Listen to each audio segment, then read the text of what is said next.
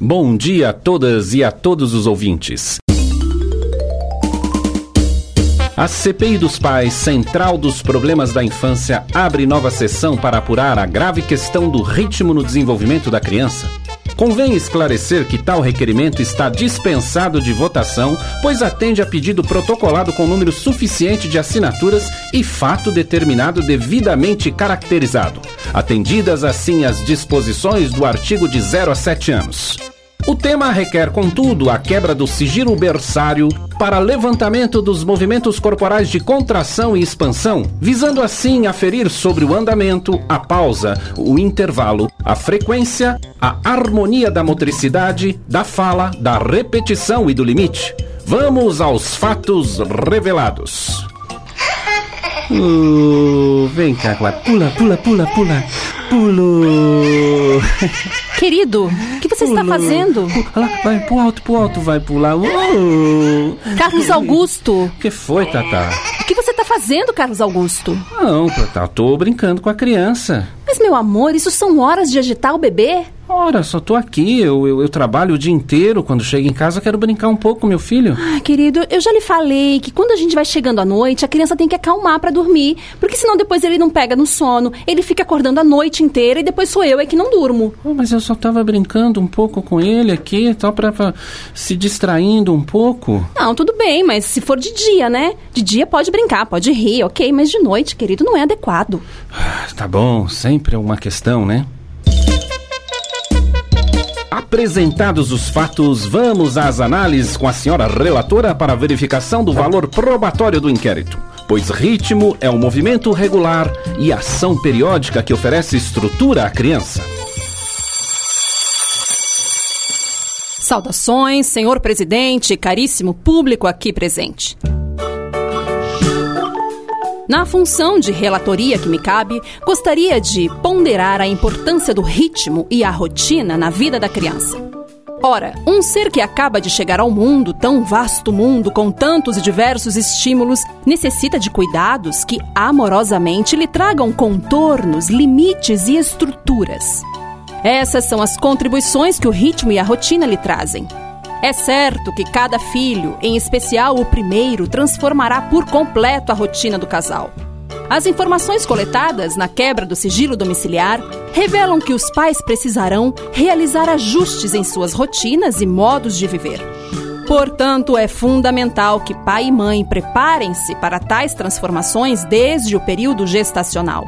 E antes mesmo, no momento da escolha da concepção, avaliar se estão realmente dispostos a viver as profundas transformações que um filho inevitavelmente lhes traz.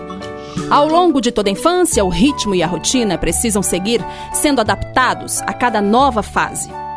Para elucidar sobre as questões ligadas à importância do ritmo na infância, convocamos a especialista Mônica Lopes, pedagoga, diretora pedagógica de educação infantil, com especialização em educação infantil e psicopedagogia.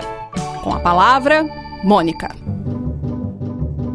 Bom dia a todos. Realmente a questão do ritmo faz-se muito necessário refletirmos.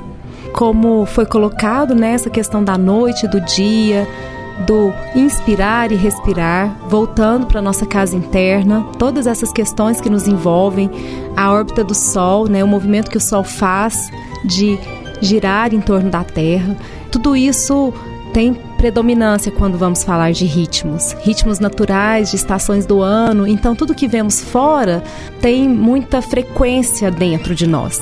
Então, começarmos a observar esses ritmos da natureza e começarmos a observar os nossos ritmos internos, da nossa casa interna primeiro.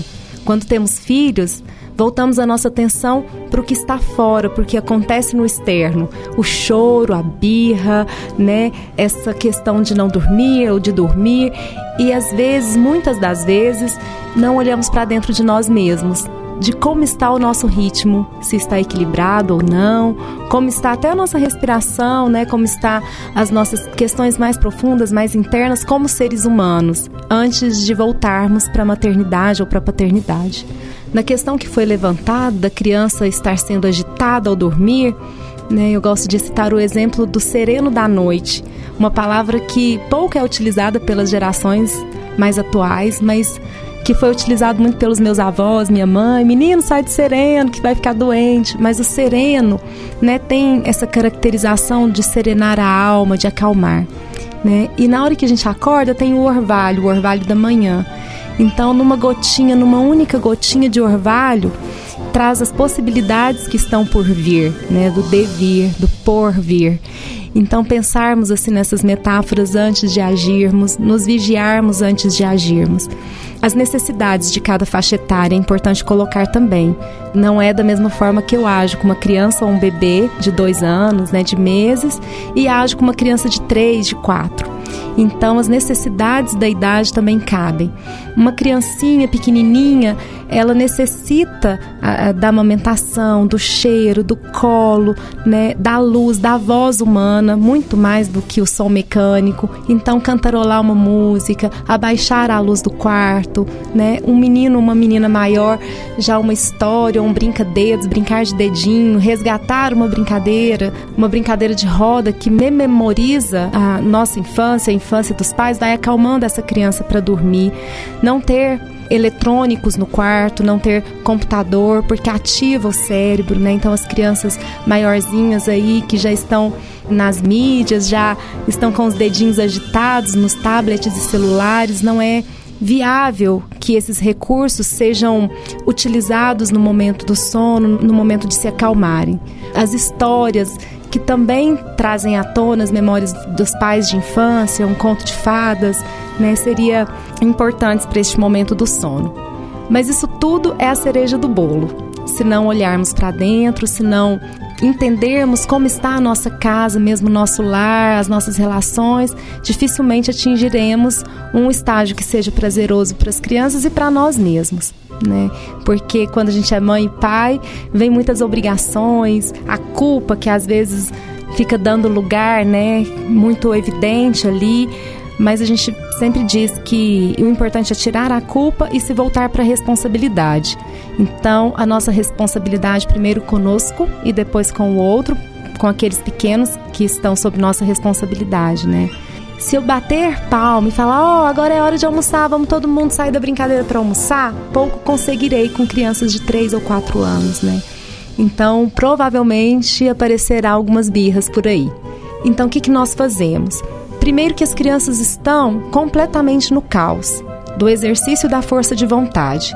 Bolos de areia, castelos de areia estão nos membros inferiores, nas pernas. Então, como fazer para que essas crianças subam? Primeiro, organizar os materiais que estão ali no parque. O organizar é tão importante quanto brincar se estiverem brincando com baldinhos, os baldinhos num lugar, estacionar os carrinhos no estacionamento, a gente já vai colocando as crianças para organizar externo e interno. Depois a gente canta uma música grande para que elas venham para as mãos, então que elas saiam do movimento das pernas e venham para o movimento das mãos. Música simples. A janelinha abre quando o sol aparece, a janelinha fecha quando está chovendo. E aí a gente lava as mãos, canta para lavar as mãos, vai cantando músicas mais miúdas, com ritmos e tonalidades mais, mais lentas, para que essas crianças entrem no lugar da refeição. Então há de se ter esse caminho. Quando elas sentam, elas já estão na presença daquele espaço e não mais do espaço do parque onde estavam. E isso cabe para tudo, né? Somos seres de presença. Para eu estar aqui falando com vocês, quantas coisas e quantos caminhos eu tive que ter para chegar até aqui, né? Para estar em presença. E aí, isso se dá também na amamentação, na troca de fralda. Se eu vou trocar as fraldas do meu bebê e faço o mesmo movimento todos os dias, com a mesma presença, cantando uma melodia ou contando para ele a mesma história, né, pedindo para que ele suba a perninha para que eu limpe, e aí cada família tem uma ação afetiva singular.